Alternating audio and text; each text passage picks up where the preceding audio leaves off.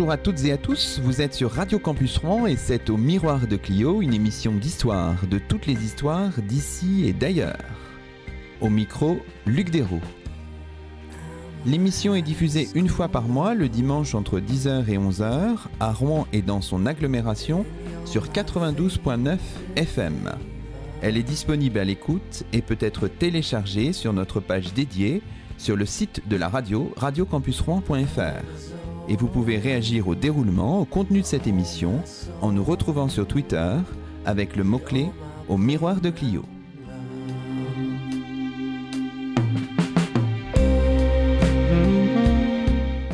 Aujourd'hui, nous sommes en compagnie de Christian Roche. Christian Roche est historien, inspecteur d'académie, inspecteur pédagogique régional honoraire des académies de, Strasbourg et de Montpellier. Euh, bonjour à vous. Bonjour. Alors, Christian Roche, vous avez publié plusieurs livres autour de l'histoire récente du Sénégal, et notamment euh, des ouvrages qui ont trait à euh, l'histoire et à la pensée de Léopold Sédar Senghor, qui est le thème aujourd'hui de notre, de notre émission.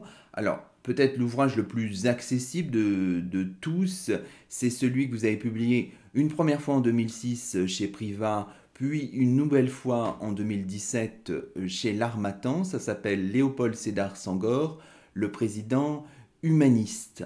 Alors, euh, c'est un ouvrage d'ailleurs dans ce, dans ce titre, vous avez choisi à la fois de rappeler l'activité politique et aussi l'activité littéraire de ce personnage. Absolument. Alors, euh, peut-être qu'on peut, pour euh, un petit peu installer une forme de contexte, rappeler votre rapport à, l'histoire euh, de l'Afrique et du Sénégal en particulier. Vous avez une histoire partagée avec le Sénégal qui remonte aux années 1960, hein, c'est ça? Absolument, oui. Alors, je suis arrivé au Sénégal en 1965 dans le cadre de la coopération. Je faisais mon service militaire. Donc, j'étais parti pour 14 mois et je suis resté 14 ans en Afrique. Je ne pensais pas y rester aussi longtemps. Donc quand je suis arrivé au Sénégal, je ne connaissais pas le pays. Je ne connaissais pas la région où j'ai été affecté comme professeur d'histoire-géographie, c'est-à-dire la Casamance. Bref, j'ai tout appris. J'ai même appris l'histoire africaine parce que j'ai été chargé d'enseigner certes la géographie, ce qui était plus facile, mais surtout l'histoire de l'Afrique que je connaissais un peu, et bien sûr, il a fallu que je rentre dans le vif du sujet. Et il y avait à l'époque une école normale supérieure à Dakar et qui m'a beaucoup aidé. Donc je suis resté un an à Ziguinchor, qui est la capitale régionale de la Casamance. Puis après, j'ai été affecté à Dakar, où j'ai enseigné dans un lycée sénégalais, le lycée Blaise Diane, qui est un lycée populaire, où j'ai passé 7-8 ans. Puis en 1972, on m'a demandé si je voulais prendre la direction du lycée de Ziguinchor, ce que j'ai accepté. J'y suis resté deux ans. En 1974, le poste a été, comme on dit, sénégalisé, ce qui était dans la logique des choses. J'ai été le dernier proviseur français des lycées sénégalais. Et à Dakar, j'ai été affecté au ministère de l'Éducation nationale, chargé du contrôle pédagogique. D'accord c'est là où j'ai peaufiné ma thèse de doctorat sur la Casamance. J'ai soutenu ma thèse en 1974 et j'ai quitté le Sénégal en 1976 pour des raisons familiales. Mais je suis revenu en Afrique en 1978, mais cette fois-ci affecté au Gabon comme professeur à l'école normale supérieure de Libreville, où j'ai passé deux agréables années. En fait, on comprend bien que le Sénégal, l'Afrique, c'était à la fois votre terrain d'études et puis euh, votre terrain aussi de pratique, de professeur, euh, de conseiller au ministère de l'Éducation nationale. Donc vous aviez finalement une double, une double casquette. Hein. Absolument, c'est ça. Vous avez soutenu votre, votre thèse sur l'histoire de la Casamance mmh, et vous êtes devenu un peu le, spécialiste de cette. Euh, Alors je suis considéré comme étant le pionnier de l'histoire de la Casamance, puisque rien n'avait été écrit avant. Alors on va rappeler pour nos auditeurs, la Casamance, c'est une région qui se trouve... Alors la Casamance est une région qui se trouve au sud du Sénégal. C'est une région qui est très différente de l'ensemble du Sénégal parce que le Sénégal est un pays soudanien, c'est-à-dire avec une longue saison sèche et une courte saison des pluies, alors que la Casamance est une région qui se rapproche plutôt des pays plus au sud, c'est-à-dire de la Sierra Leone, de la Guinée, avec une végétation luxuriante. C'est un pays merveilleux, c'est-à-dire qu'il y fait beau pendant sept mois de l'année, il ne pleut pas, mais la pluviométrie est très forte pendant la saison des pluies, ce qui fait que la végétation est splendide, ce qui est un contraste saisissant entre le nord du Sénégal et le sud. J'ajoute que les populations du sud sont très différentes sur le plan de la culture du nord du Sénégal. Le Sénégal est un pays musulman depuis plusieurs siècles, avec des confréries maraboutiques, alors qu'en Casamance, il y avait une population animiste qui a été christianisée d'abord, c'est là où il y a la minorité catholique la plus importante, et une population musulmane aussi, parce que l'islam a gagné allant du nord vers le sud. D'accord. Et ce n'est que plus tard que vous avez eu l'idée d'écrire sur, euh, sur Sangor, sur l'histoire la plus, la plus récente, cette idée de faire une biographie de Sangor, elle est, elle est apparue bien plus tard. Oui, parce qu'à l'époque, moi j'étais un modeste professeur d'histoire-géographie, proviseur certes, conseiller bien sûr, mais je ne fréquentais pas le milieu politique sénégalais. D'abord, je me suis toujours bien gardé de m'immiscer dans les affaires intérieures politiques du Sénégal. Ce n'est qu'après, quand je suis rentré en France, que j'ai voulu continuer à travailler sur l'histoire de l'Afrique et j'ai commencé par penser à une histoire du Sénégal de la conquête à son indépendance. De là, je suis allé à la biographie du président Senghor. Et si vous voulez, il y a une anecdote que je peux vous raconter. Le hasard, entre parenthèses, là je suis un peu africain sur les bords, je ne crois pas au hasard. je me trouvais à Saint-Louis du Sénégal en visite en 2001 lorsque le président est décédé. J'ai appris la nouvelle à la télévision, j'étais dans un restaurant ça m'a bien sûr euh, impressionné parce que bon, je voyais partir un personnage éminent de ce pays. Je me suis levé et je suis allé voir des jeunes qui étaient au bar et je leur ai dit je viens vous adresser ma sympathie à l'occasion de l'événement qui vient de se produire. Ils m'ont regardé d'un air étonné. Ben, Qu'est-ce qui s'est passé? Ben, J'ai dit mais vous, vous, avez perdu le président Senghor. Il n'était plus président depuis déjà quelques années. Et là, j'ai eu la sensation qu'ils étaient très surpris parce que déjà Senghor faisait partie du passé. Mhm. Et alors, bien sûr, ils m'ont remercié, euh, ça va de soi. Mais ils n'étaient pas particulièrement émus. Mhm. Et cet épisode, il montrait bien que finalement la mémoire de, de Sangor s'était un petit peu perdue en Absolument, surtout chez les jeunes. Surtout, chez, les, jeunes, bien sûr. Vous, avec votre travail euh, biographique notamment, c'était aussi un moyen de se, souvenir de cet homme important pour l'histoire de l'Afrique, ah, hein, finalement. Je considère qu'il est très important pour l'histoire du Sénégal. C'est le père de l'indépendance auquel j'associe Mamadou Dia. Ah oui, oui, hein, on en reparlera. Mais en même temps, c'est un des personnages que je considère, sur le plan culturel en tout cas, peut-être pas sur le plan politique, mais un des plus éminents de l'histoire de l'Afrique indépendante des années 60 à 80. Hmm, d'accord. Alors, euh, ce que je vous propose maintenant, c'est qu'on déroule un petit peu la, vie finalement de, de Léopold Sédar Senghor, qui est une très longue vie, hein, puisqu'il a vécu 95 euh, ans entre 1906 euh, et 2001. Alors, l'enfance, c'est lié à un nom, c'est c'est lié bien sûr à Joal. Hein. C'est là qu'est né Sangor. Alors la date exacte, on la connaît pas trop, mais et donc il est né dans une terre et dans un milieu sérère. Hein. Alors il est d'origine sérère, donc la population sérère vit au sud de Dakar, dans la région la plus touristifiée aujourd'hui. Moi j'ai connu cette région, il n'y avait rien du tout, il n'y avait pas la moindre maison, le moindre hôtel touristique. Il est, il est né donc vers 1906. oui à Joal, petit village, dans une famille polygame.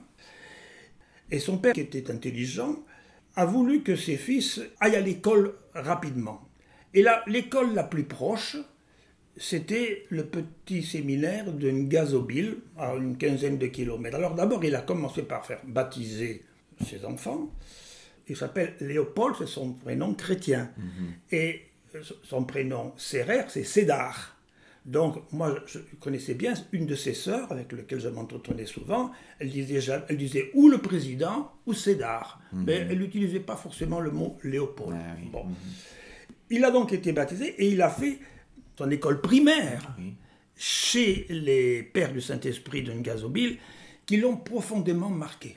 Chez les pères du, Saint-Esprit, puis ensuite il part au collège séminaire de, de Dakar. Alors, par la suite, il va aller au collège séminaire qu'on doit appeler du Père Lieberman à Dakar, et c'est là où il va se sentir une vocation pour la prêtrise, parce qu'il est profondément religieux. Il, veut devenir prêtre, mais il va se heurter au directeur de l'école, Père Lalouse, qui, lui, est absolument persuadé que les Français et notamment les catholiques français, viennent apporter la civilisation à ces populations africaines, plus ou moins païennes, et ça, ils ne le supportent pas. Ils ne supportent pas qu'on dise que les Africains n'ont pas de culture. Et comme il est très intelligent et qu'il conteste, on lui fait comprendre que c'est peut-être pas trop la voie qu'il faut choisir. Donc, il va être orienté vers l'enseignement public. Mhm. Donc il va rentrer au lycée Van Vollenhoven de, de, Dakar. Il rentre en classe de première. Il est le seul, le seul africain de sa classe. Hein, mhm. puisque les autres sont des fils de, de, résidents français. Mhm. Et puis, il passe bien sûr son bac en terminale très brillamment. Et c'est alors que on se dit, mais pourquoi pas ce jeune homme n'obtiendrait pas une bourse pour aller faire ses études supérieures en France on lui donne un tiers de bourse. Oui. Bon, c'est pas très généreux. Et il va quitter, effectivement, le Sénégal en 1921. En 1928. 28, pardon. Il va partir pour, euh, pour Paris. Ou alors là, il est, il est vraiment désemparé parce que il a toujours vécu dans un milieu organisé par euh, la scolarité en pension. Et là, il est un peu perdu. Oui. Et il, il est affecté au lycée Louis-le-Grand. Il a comme correspondant le député de l'époque, qui est Biels Diagne. Bon. Et c'est alors qu'un de ses professeurs lui dit Vous feriez mieux de rentrer à l'internat. Mhm. J'ai dit Louis-le-Grand, il a, il a voulu faire des études supérieures comme étudiant. Et à lui, le grand, alors là, c'est la discipline, c'est, il, se sent beaucoup mieux. et c'est là où il va rencontrer, bien entendu, des camarades prestigieux. Donc là, il est en Hippocagne, il rencontre, il fait pas mal de rencontres. Hein. On peut citer quelques noms, peut-être. Eh oui, alors notamment Georges Pompidou. Hein. Il va rencontrer Aimé Césaire.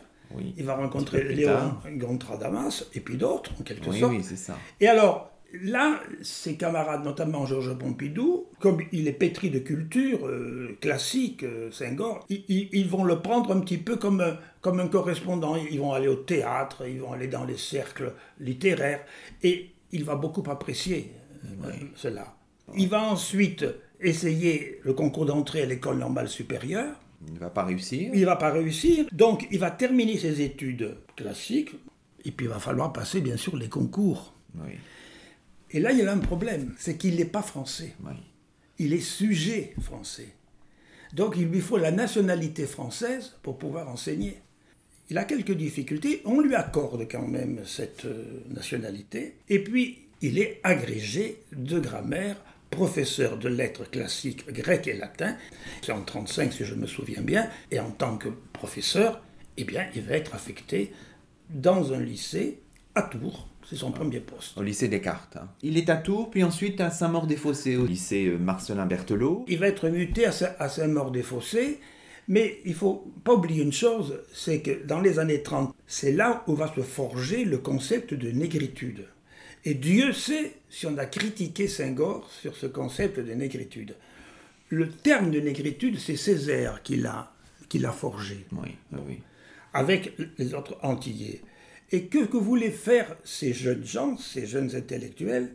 C'était de montrer au monde et aux Français qu'il existait une culture négro-africaine qui était niée. Donc, ce n'était pas le, but de dire on a une culture particulière, c'est supérieur aux autres. C'était simplement un mouvement protestataire, contestataire. Il ne faut pas oublier que 30-31, c'est l'exposition coloniale oui, bien sûr. Donc, 1931. Euh, beaucoup de gens qui ont critiqué Senghor par la suite l'ont l'ont pas placé dans le contexte de l'époque. Le contexte de l'époque, Césaire, Senghor et les autres, c'est de dire il existe une civilisation négro-africaine et nous allons la faire connaître. Et le choix du mot était important. Hein. Nègre, nous sommes fiers d'être aujourd'hui. Dire que quelqu'un est nègre, c'est considéré en fin de compte comme une sorte de manifestation raciste. Eux, ils disaient, nous, ils disaient pas noirs. Ils hmm. disaient nous sommes des nègres parce que vous nous avez toujours traités de nègres et nous en sommes fiers.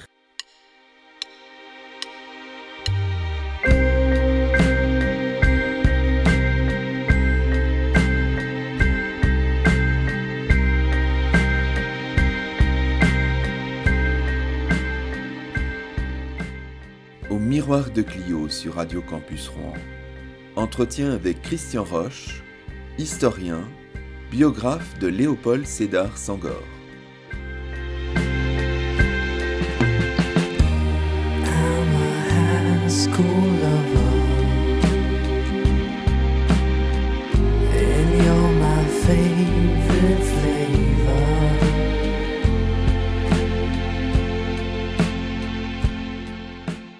Et puis ensuite, bien sûr, c'est la Seconde Guerre mondiale. Alors, il est mobilisé, mais alors là, c'est quand même curieux.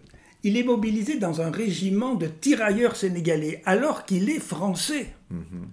L'armée n'a pas eu, en quelque sorte, cette subtilité, parce qu'à l'époque, ceux qui étaient considérés comme des sujets français étaient dans des régiments spécifiques.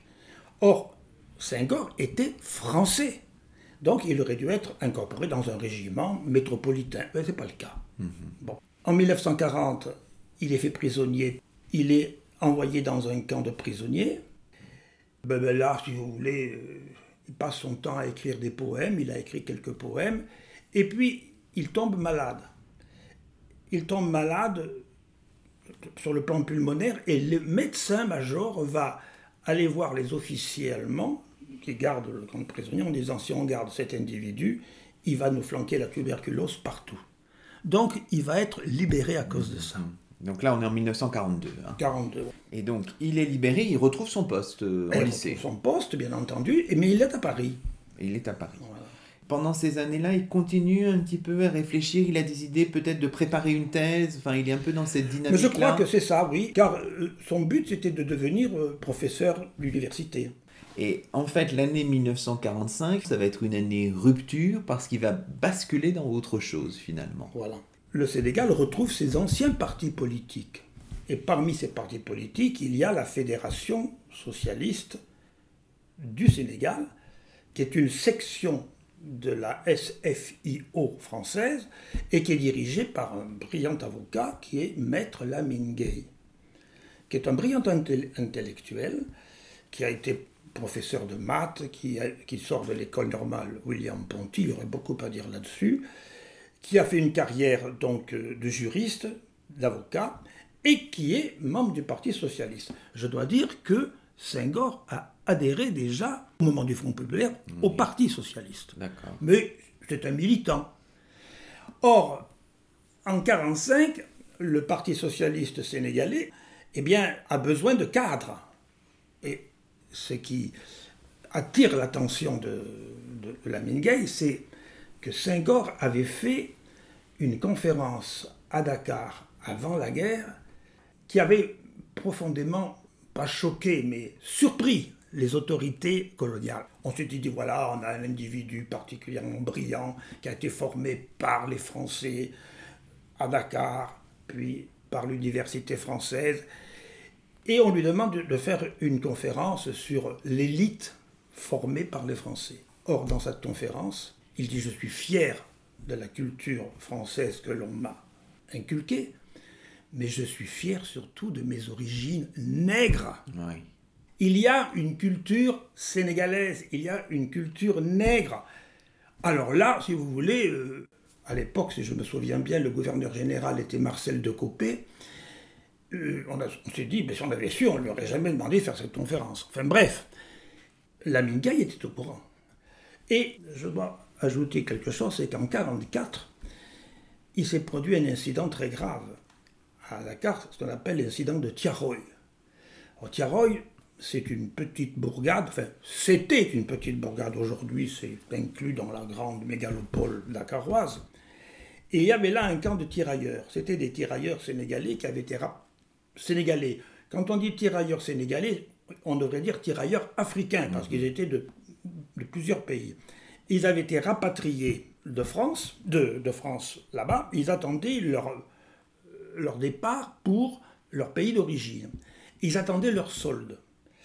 Cette solde n'a pas été payée comme elle aurait été due. Là, je, fais court, ce serait intéressant.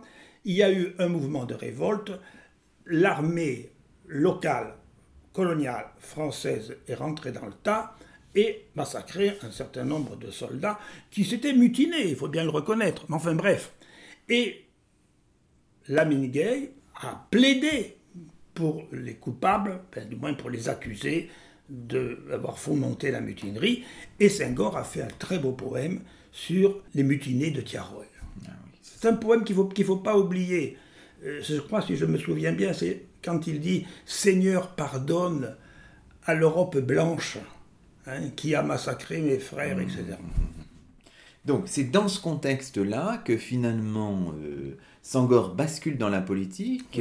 Il est appelé par la Mingay et puis il se présente et il est élu député de l'Assemblée constituante. Alors ils sont élus tous les deux députés de l'Assemblée constituante. Il va participer dans des différents comités à la rédaction de la Constitution de 1946 à la suite du vote de la Constitution, vous savez, il y a eu deux référendums, un, premier projet qui a été refusé, puis un second qui a été accepté de justesse, le général de Gaulle s'y étant opposé, le général de Gaulle ayant quitté le pouvoir le 20 janvier 1946. Voilà que Senghor va devenir député du Sénégal avec Lamine Gay, donc au Palais Bourbon. Oui. Alors, quelle est son action pendant la quatrième euh, République? Il y a peut-être peut-être qu'il faut d'abord parler du, divorce avec la Mingay, hein, qui intervient assez vite. Alors, effectivement, euh, Senghor se rend compte que le parti de la Mingay est un parti constitué d'une élite intellectuelle citadine, bourgeoise. Or, il se rend compte que la majeure partie, l'écrasante majorité de la population sénégalaise est rurale ce sont des paysans. Et là, il va y avoir euh, une divergence de vues. Senghor disant il faut s'appuyer sur les masses populaires, sur les masses rurales. Et il va donner des leçons. Et la Gay, qui est beaucoup plus âgé, trouve qu'il commence à être agaçant avec ses remarques, jusqu'au jour où il va y avoir des petites chicayas au sein de la fédération du Parti socialiste. Et c'est là où il, a rencontré Mamadou Dia, qui est un instituteur, qui au départ va adhérer au Parti socialiste et puis il va être ami de Senghor, mais ils n'étaient pas, c'était pas les mêmes intellectuels. Et en 48, c'est la rupture. Senghor envoie sa fameuse lettre de démission à Guy Mollet, qui était le secrétaire général du Parti socialiste français de l'époque. Et il fonde le Bloc démocratique sénégalais. Le BDS, dont les pères fondateurs, leaders, sont Senghor et Mamadou Dia, et d'autres, mais euh, on va pas rentrer dans les détails. Donc ça, c'est en 1948. Alors, il connaît un, succès aux élections de 1951, puisque le BDS remporte. C'est-à-dire que progressivement, à chaque élection, qu'elle soit municipale, qu'elle soit au conseil colonial, on ne disait plus conseil colonial, on disait le conseil général, n'est-ce pas? Eh bien, le Parti socialiste perd de plus en plus de sièges, jusqu'au moment où c'est le BDS qui emporte et les sièges au Conseil général, les postes de députés et les postes de sénateurs, puisqu'il y a un Sénat. Oui, oui, le Conseil de la République. Le Conseil de la République. Il est euh, brièvement ministre aussi, euh, au milieu des Il années est, 50. Alors en 55, c'est déjà, vous savez, ça, commence à bouger. Hein. Les mouvements qui ont lieu en Tunisie, la lutte pour euh, la suppression du protectorat, puis au Maroc. Et le premier président du Conseil de l'époque, c'était Edgar Faure, qui est un homme du centre, centre droit, un homme intelligent, et il fait appel à Senghor, à sa présidence du Conseil, pour réfléchir à ce qu'on pourrait faire pour faire évoluer les statuts, parce qu'on sent bien que derrière cette vague vers euh, l'autonomie, vers l'indépendance, l'Afrique va suivre. Mais nous sommes sur la quatrième République, les gouvernements ont une durée éphémère et au bout de quelques mois, Edgar Faure va demander la dissolution de l'Assemblée nationale. Le problème, c'est qu'il perd les élections et qu'en 1956 arrive une majorité dite de gauche, de fonds républicains. Et le président de la République de l'époque, René Coty, fait appel au leader du Parti socialiste français, Guy Mollet, pour former le gouvernement. Inutile de vous dire que Senghor ne peut pas y entrer. Ah, bien sûr. Donc euh, finalement, il ne le sera que quelques mois entre 55 et, 56, secrétaire d'État auprès de la présidence du Conseil.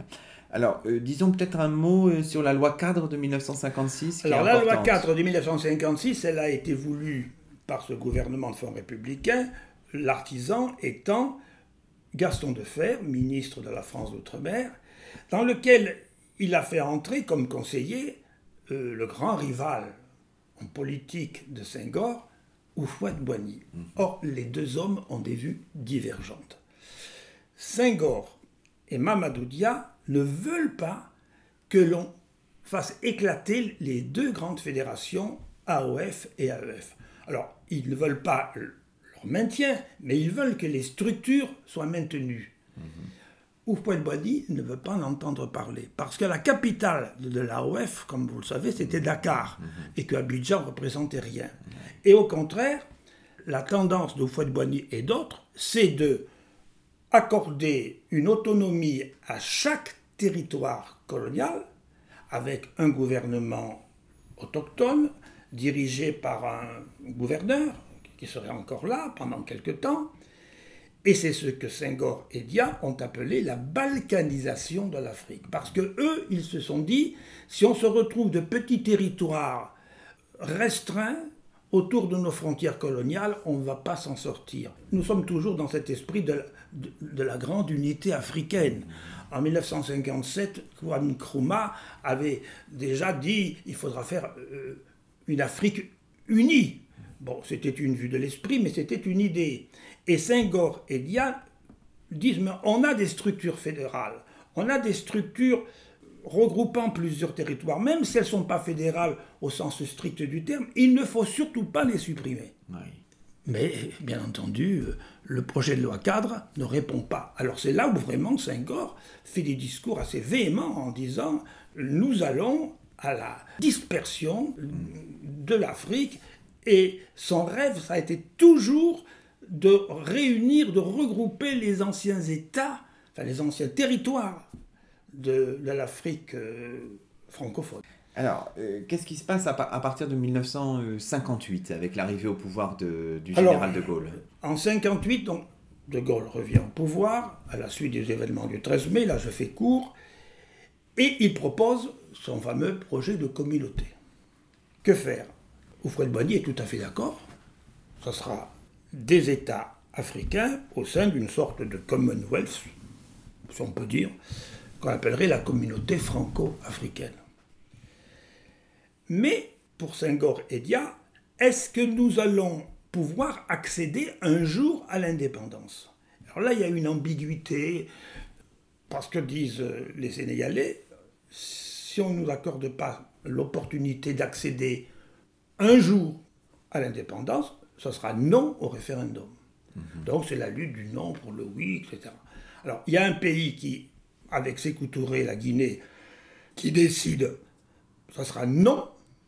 Et puis De Gaulle, pragmatique, fait savoir que, ben oui, on fait d'abord la communauté, vous êtes des États autonomes au sein de la communauté, mais je n'exclus pas que dans un avenir, plus ou moins proche des négociations pour que vous puissiez être indépendant, soit à l'intérieur de la communauté, soit à l'extérieur de la communauté.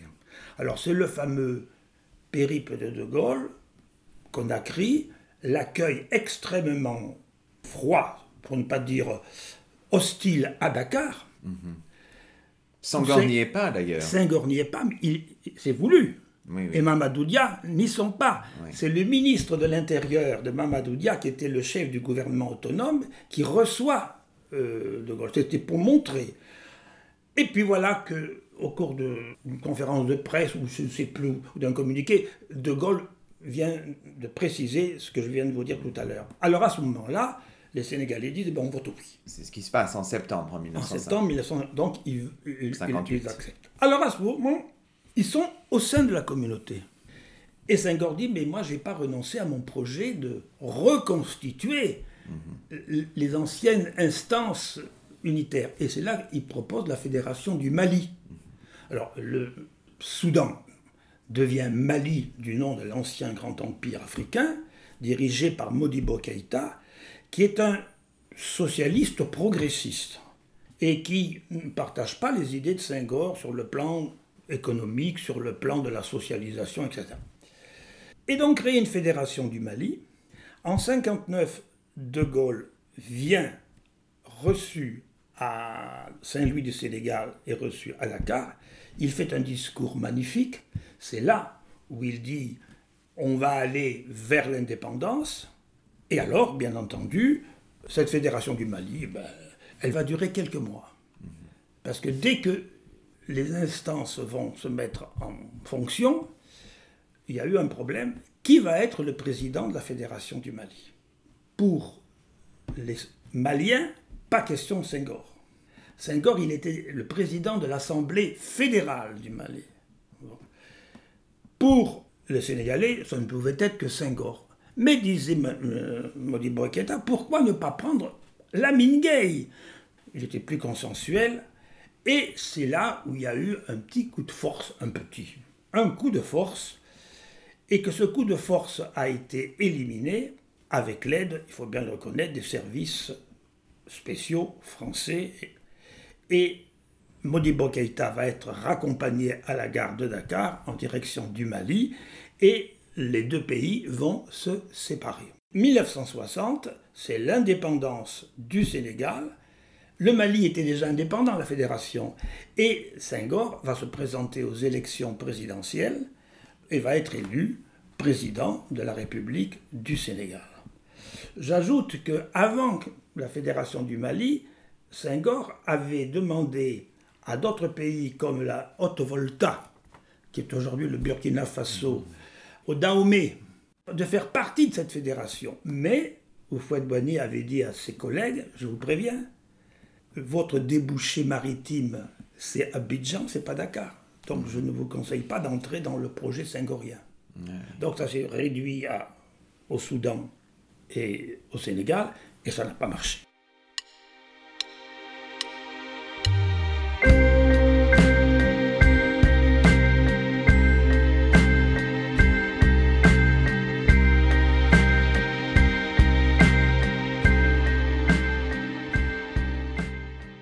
Miroir de Clio sur Radio Campus Rouen. Entretien avec Christian Roche, historien, biographe de Léopold Sédar Sangor.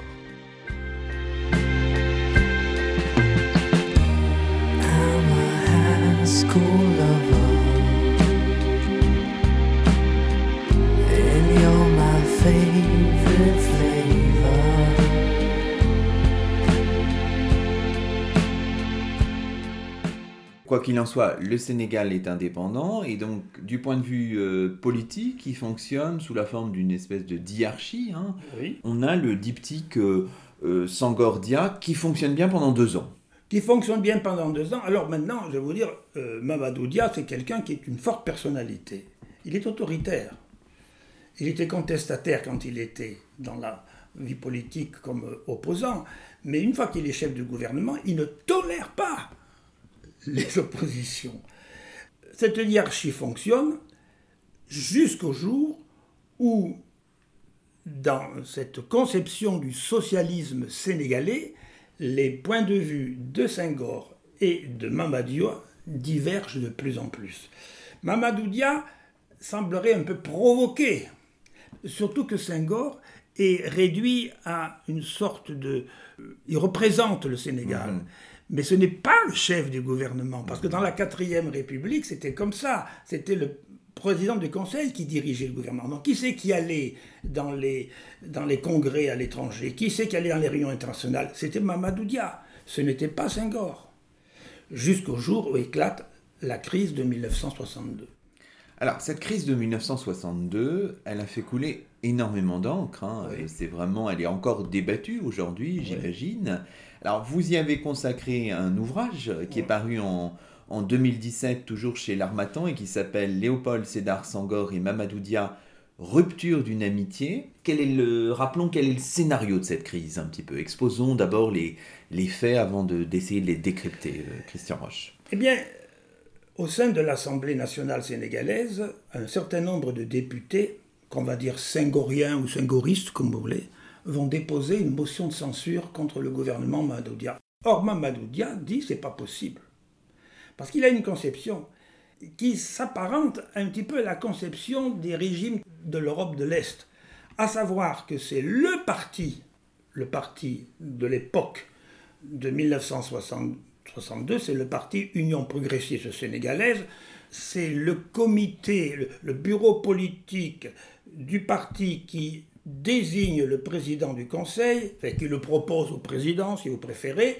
Et s'il y a une divergence entre les députés qui sont membres de ce parti et le pouvoir exécutif, ça doit se régler au sein du parti. Mhm. L'idée que le parti est presque supérieur à la Constitution. À la Constitution. Voilà, ça c'est le point de vue de Mamadou Dia. Mhm. Alors, ce qui s'est passé, c'est que le jour où la, la crise a, éclaté, euh, la, divergence entre Senghor et, et, était totale. Mhm. L'un disait on applique la Constitution, Senghor, l'autre qui disait oui, il y a la Constitution, mais il y a la prééminence du parti mhm. et ajoutait Dia, si le parti me désavoue, alors je me retire. Eh bien, cette réunion du parti n'a pas pu se faire. Elle était prévue pour le 20 décembre, elle n'a jamais eu lieu. Elle n'a jamais eu lieu, et le jour où Senghor devait rencontrer Mamadou Dia à l'Assemblée nationale pour une ultime discussion, mhm.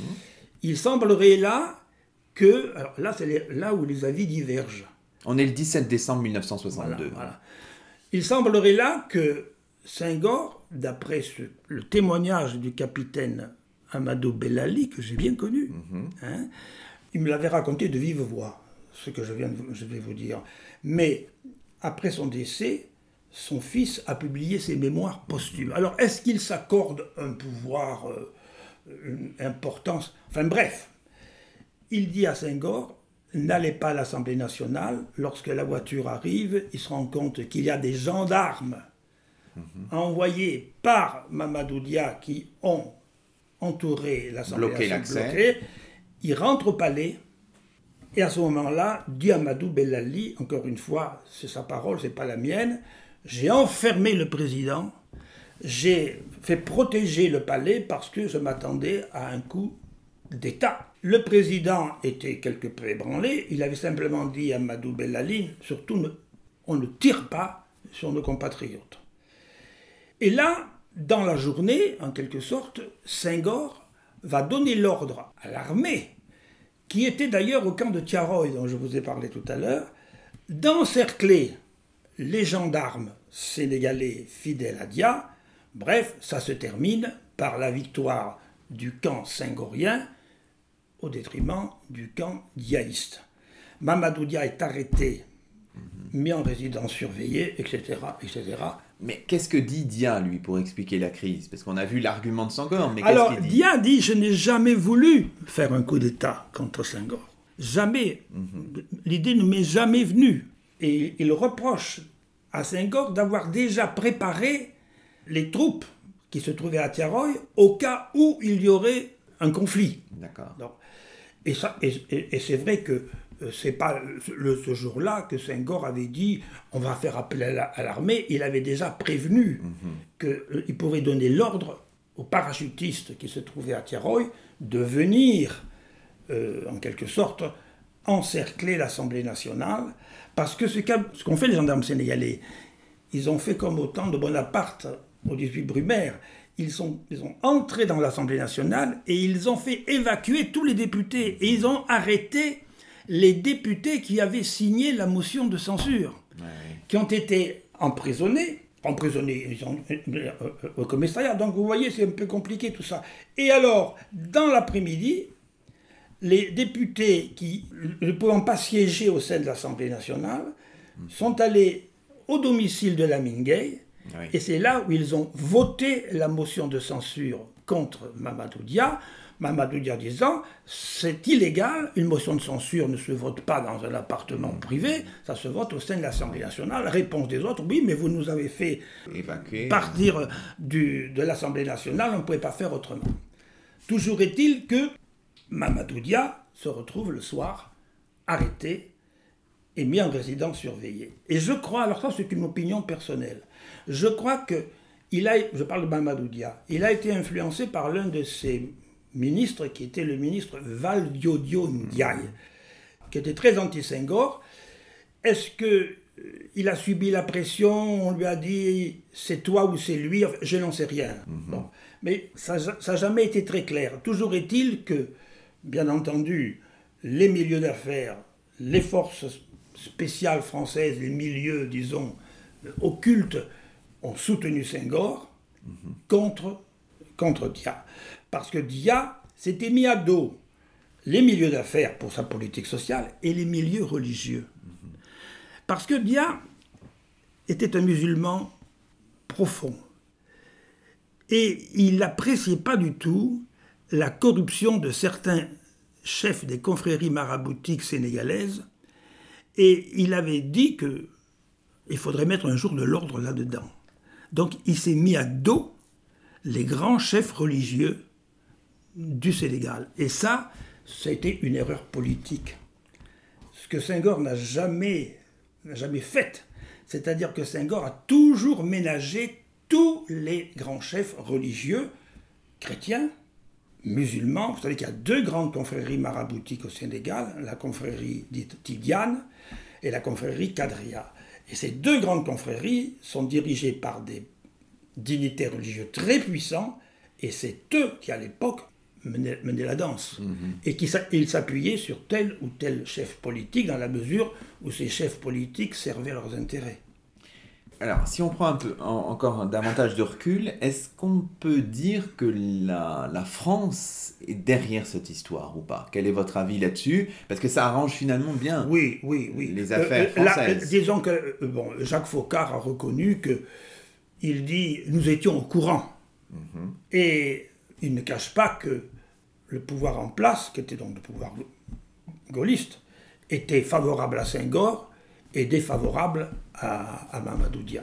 Alors, vous avez dit Mamadou Dia, plusieurs autres ministres sont arrêtés, ils vont être jugés. Alors, ils sont jugés en 63. Alors, un procès qui a un retentissement international, puisqu'il y a des avocats sénégalais, mais il y a des avocats français, parmi lesquels le maître Badinter.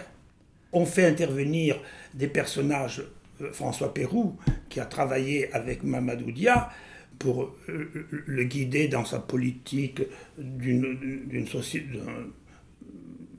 régime socialisant ou socialiste, le père Lebré, qui était le maître, en quelque sorte, le, maître, un des concepteurs de la politique autogestionnaire de Dia. Or, ces gens-là, bien entendu, viennent plaider en faveur de Dia en disant que c'est un homme intègre, et ça, je crois que tout le monde le reconnaît. C'était un homme intègre, il était trop intègre. Et dès qu'il a voulu s'attaquer à certains intérêts corporatistes et notamment religieux, il a perdu la pub. Et donc le résultat, c'est quand même de lourdes condamnations. Hein. Le tribunal, c'est un, procès tout à fait... Un procès politique, on peut dire, enfin... Plus ou moins quand même, parce que les, condamnations, il a, ils ont été condamnés, les principaux dignitaires, à la prison à perpétuité. Mhm. Bon. Et ils sont envoyés en résidence surveillée à Kédougou, qui est à l'extrême sud-est du, Sénégal, où ils ont connu des, conditions de détention sévères. Bon, après, la peine a été réduite, mhm. mais il faudra attendre 12 ans avant que Senghor accepte de faire libérer Mamadou Dia. Alors Mamadou Dia raconte dans ses mémoires, bon, il raconte les conditions de détention, et parmi ceux qui l'ont soutenu, qui ont plaidé pour, pour, son élargissement, c'est l'archevêque de Dakar, Monseigneur Tiandoum. Dia dit Moi, je ne veux pas être gracié. Parce que je, n'ai rien à me reprocher. Mhm. Si on me libère, on me libère D'accord, et j'accepterai ma libération, d'autant plus qu'il va perdre quasiment la vue, il a un glaucome naissant, il est mal soigné, et c'est à l'issue d'une dernière consultation que Senghor va euh, signer le décret comme quoi, euh, bon, allez, on tire un trait et tous les prisonniers sont en quelque sorte euh, graciés. Mais c'est là où Dia dit Je ne veux pas que l'on dise que c'est moi ou c'est nous qui avons demandé la grâce, en sachant par exemple que quand ils étaient en prison, dans cette résidence, ils ne se sont pas vus les uns les autres pendant les 12 ans. Ils étaient à l'isolement complet. Alors pour Dia, ça a été très dur. Il ne voyait sa famille qu'une fois tous les six mois. Ça a été aussi, si vous voulez, pour lui une réflexion sur sa foi. Et c'est là, en fin de compte, où il a eu en quelque sorte cette grâce, si je puis dire, de pardonner.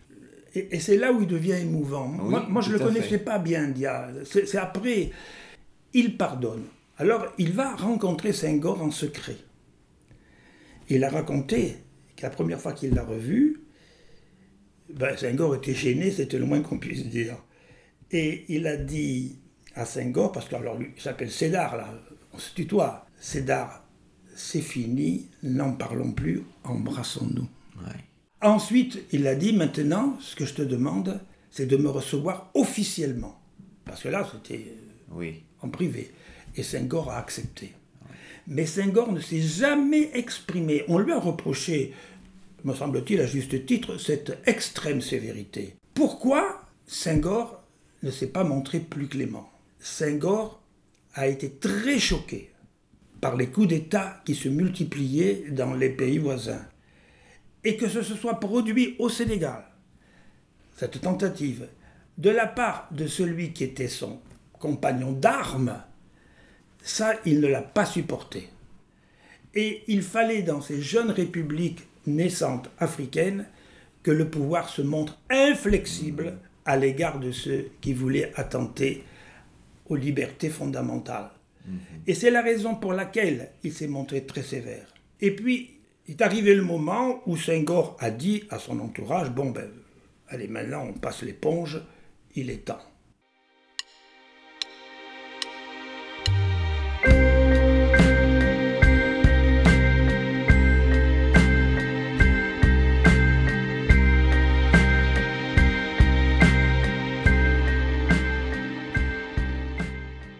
Miroir de Clio sur Radio Campus Rouen. Entretien avec Christian Roche, historien, biographe de Léopold Sédar Sangor.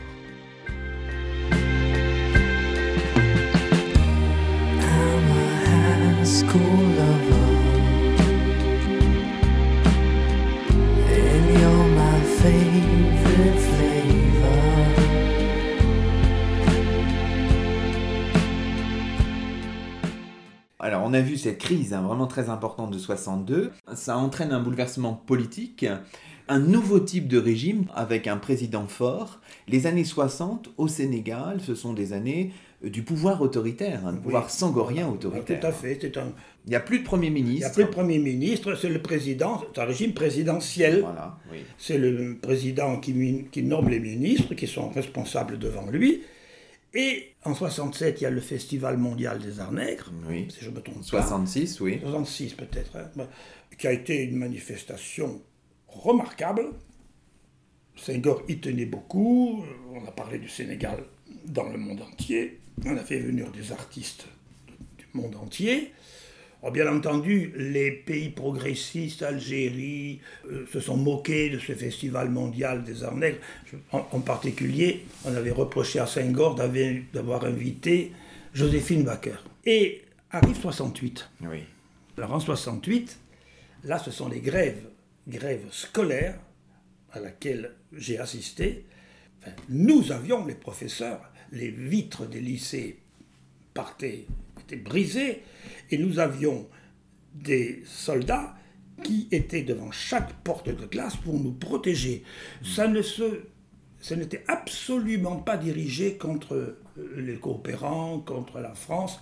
C'était vraiment une tentative de déstabiliser le, régime. Et euh, le régime a réagi. euh, notamment à la cité universitaire. Il y a eu des étudiants qui ont été tués. Euh, c'était vraiment euh, force contre force. Donc vraiment des épisodes assez violents, Oui, bah, absolument. période de, de, de répression. Alors, dans les années 70, il y a un changement de braquet. Et là, il y a, comme dirais-je, une volonté de Sangor d'aller vers une certaine forme d'apaisement un petit peu. Oui, alors Senghor a bien compris d'abord que la tâche était excessivement lourde parce qu'il était sur la brèche tous les jours. Donc, il avait bien vu, par exemple, qu'en France, bon, ben, il y avait un Premier ministre. Bon. Et que le Premier ministre s'occupait des affaires euh, courantes, si je puis dire, et que euh, ça le déchargeait parce qu'il s'occupait de tout. Il s'occupait de tout. Il va choisir Abdou Diouf. Premier Abdou ministre. Diouf, qui est un technocrate, qui est né en 35. Donc il est jeune à l'époque. hein. Ah, il est jeune, il est 35 très jeune. ans. hein. Il est tout à fait dévoué, en quelque sorte, à Senghor, et il va décharger le président de toutes ses tâches. euh, encore que par la suite, Diouf a dit, euh, c'est vrai, c'est moi qui m'occupais de l'intendance, si vous voulez, mais c'était quand même le président qui décidait de tout. Oui. Il était, si on peut employer cette image, une sorte de secrétaire général. Hein, bon. Et puis, il, il va y avoir ce désir du président de créer un multipartisme. Senghor il a dit, moi je veux bien un parti majoritaire, une opposition. Alors il avait dit, ce sera en trois. Le parti au pouvoir, le mien, Parti socialiste sénégalais, le parti libéral, qui était euh, représenté à l'époque par Abdoulaye Wade, et puis le parti progressiste de gauche. Il y, en avait un, il y avait un parti, par exemple, qui était dirigé par Cher Anta Diop, le grand historien africain. Euh, Celui-là, il n'a pas obtenu son, son ticket, comme on dit. Oui, Bon. C'était donc les trois partis. Donc, il va y avoir une opposition qui va se manifester à l'Assemblée nationale. Mais ils sont minoritaires. Mais elle s'exprime. Ouais, oui, d'accord. Elle s'exprime. Et puis finalement, euh, 1980, c'est euh, la démission. Alors c'est la démission, donc euh, j'avais assisté aux cérémonies du 70e anniversaire du président. Là aussi, il y aurait des anecdotes assez amusantes à vous raconter. Et Senghor est, est fatigué. Il n'est pas malade, mais il est fatigué du pouvoir. Bon, toujours être sur la brèche. Moi, quand j'étais proviseur, j'ai eu une grève très violente de la part des élèves qui manifestaient pour la libération d'un jeune professeur de philosophie qui avait été arrêté, qui s'appelait Blondin Diop, et qui a été retrouvé mort dans sa prison à Gorée. Bon, ça avait créé aussi pas mal. Donc, euh, et il avait bien sûr gardé le secret le plus total. C'était de bonne guerre. Le peuple n'en savait rien, sauf son entourage. Mais il y a quelqu'un de son entourage qui a parlé. Et c'était un de ses anciens ministres d'origine française, franco-sénégalais, Jean Collin, Oui. qui, sentant le vent tourner, a essayé, par une fuite, si vous voulez, comment dirais-je, de glisser une savonnette sous les pieds du président. Mais ce qui a profondément marqué Senghor, ça a été l'assassinat du président au Libéria, William Tolbert. dans des conditions atroces, par un militaire, Samuel Doe. Surtout qu'on lui a dit, vous risquez de, vous risquez de subir le même sort. Oui. Donc il s'est dit, si je dois partir, il faut que je parte dans de bonnes conditions. Oui. La constitution était claire, c'était Abdou Diouf qui devait assurer l'intérim, et le 31 décembre, euh, au moment- 1980. voilà, il annonce qu'il va se retirer et il va confier le pouvoir à Abdou Diouf. Alors, à partir de, de ce moment-là, on rentre dans la dernière phase de la vie de, de, de Sangor. Alors, finalement, il va la passer, euh, pour l'essentiel, en France, en fait. Alors, il la passe en France pour la bonne raison que, comme on dit, la statue du commandeur était trop proche du, du jeune président qui était là. Donc, intelligemment, d'autant qu'il sent que on, on le pousse.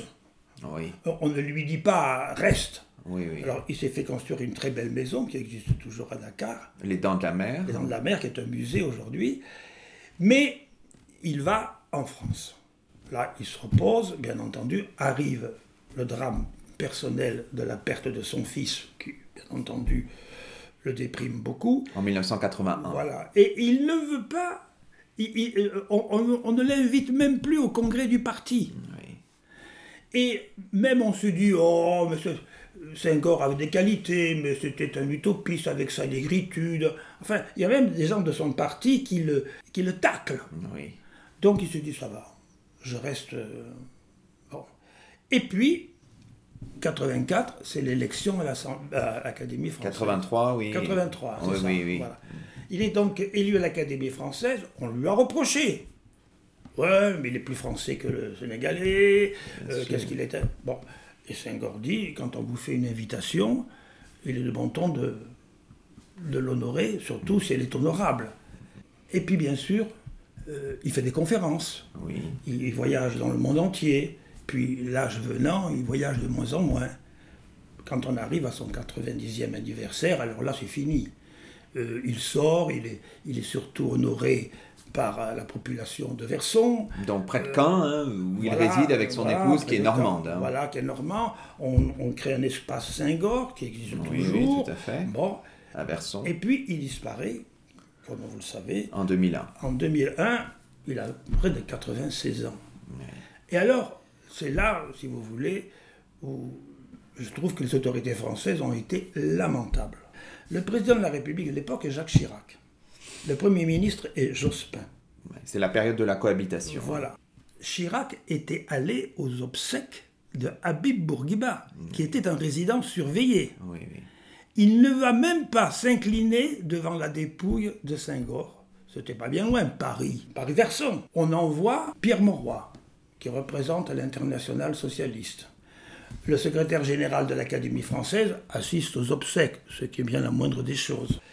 Il y a le service minimum, mais aucune personnalité. Et c'est alors que Eric Orsena, dans son article fameux, prend la plume et rend un hommage vibrant à Senghor. Dans mon pays, quand quelqu'un décède, on quitte au moins son chapeau quand le cortège passe.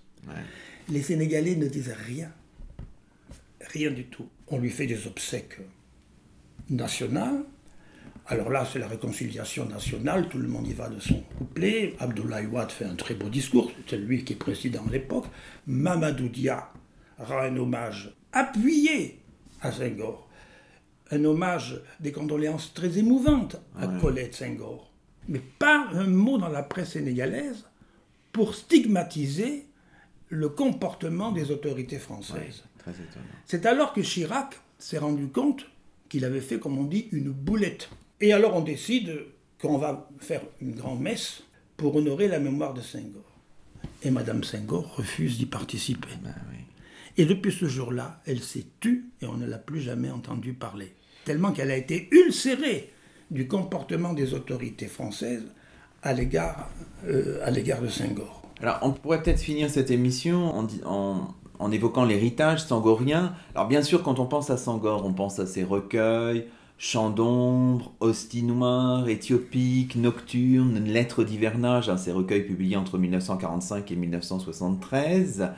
Ça, c'est évidemment l'héritage littéraire, poétique, mais du point de vue politique au Sénégal, aujourd'hui, il y a un héritage sangorien, euh, Christian Roche? Après avoir été en quelque sorte euh, rejeté une fois qu'il ait quitté le pouvoir, il y a eu la période où, au contraire, on s'est dit, si on utilisait le prestige de notre ancien président, et alors on a vu émerger les ponts Senghor, l'aéroport Senghor, la bibliothèque Senghor. Bon, mais ça, c'était un, objectif essentiellement politique. Aujourd'hui, les contemporains de Senghor ont disparu. L'association Léopold Sédar Senghor qui existe à Dakar, je ne sais pas ce qu'elle vaut aujourd'hui. Bon, bah écoutez, ce qu'on peut dire à nos auditeurs justement, c'est qu'ils peuvent se procurer chez l'Armatan votre biographie Senghor qui s'appelle Léopold Sédar Senghor, le président humaniste, donc qui vient de reparaître chez le même éditeur, votre autre ouvrage, Léopold Sédar Senghor et Mamadou Dia, Rupture d'une amitié. Ben, merci beaucoup, euh, Christian Roche. Je vous en prie. Merci.